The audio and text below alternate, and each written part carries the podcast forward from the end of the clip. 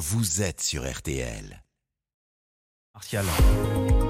Ah ouais, et pourquoi de l'info Florian Gazan. Alors hier, c'était pas que l'anniversaire du 6 juin 44, c'était aussi celui d'un autre débarquement qui a eu un impact mondial, la création du jeu euh, vidéo casse-tête Tetris. Eh et ce oui. matin, vous allez nous expliquer pourquoi l'histoire de ce jeu est un véritable thriller. Oui, Jérôme, tout commence en 1984. Alexei Pajitnov, un jeune informaticien russe de 19 ans, s'ennuie ferme à l'université de Moscou. Pour tuer le temps, bon, il se met à développer un jeu vidéo, pour lui hein, déjà. Comme il est fan de Pintomino, c'est un jeu puzzle qui consiste à assembler des blocs de bois de différentes formes, il invente Tetris de Tetra, 4 en grec, car toutes les pièces sont composées de 4 carrés, et de tennis, son sport préféré, rien à voir. Le problème, c'est qu'il devient accro à son propre jeu. Et personne ne le remarque? Bon bah au début, euh, comme tout le monde au bureau, il fait semblant de bosser. Ouais.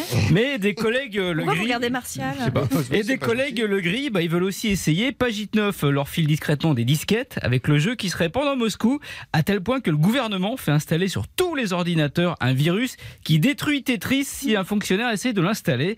Et puis une copie finit par arriver clandestinement en Hongrie, où Robert Stein, un anglais éditeur de jeux, tombe dessus. Reniflant le bon coup, il parvient à remonter la piste de Pagitnov à qui il propose via un Telex d'acheter les droits 15 000 euros. Et qui accepte Bah non, car à l'époque, c'est niette. hein, pour dealer avec l'Occident, faut passer par le KGB, donc c'est mort. Coup de bol, on est en 85. Gorbatchev vient d'arriver au pouvoir et il veut exporter des produits soviétiques à l'étranger. Quoi de mieux qu'un jeu vidéo pour le montrer que l'URSS est à la pointe?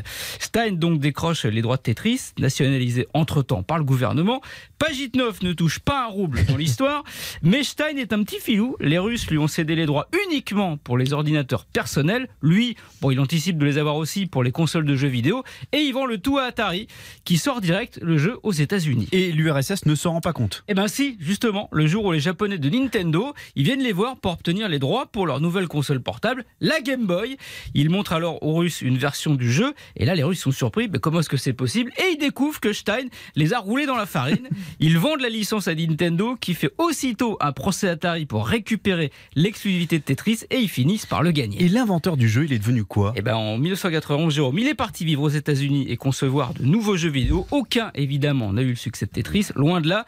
Mais l'histoire se finit bien. En 86, il a fini par récupérer les droits de son jeu. Aujourd'hui, il a 68 ans. On estime sa fortune à 4 millions de dollars. C'est pas mal, mais c'est une goutte d'eau une goutte d'eau quand on sait que le jeu s'est vendu à plus d'un demi-milliard d'exemplaires dans le monde entre les consoles et les smartphones. Le seul luxe de Pagitnov aujourd'hui, une Tesla avec marqué Tetris sur la plaque d'immatriculation et au volant de laquelle il doit rouler en écoutant son air favori. Voilà. Bah oui. Ça donne envie de danser la, la canica. Merci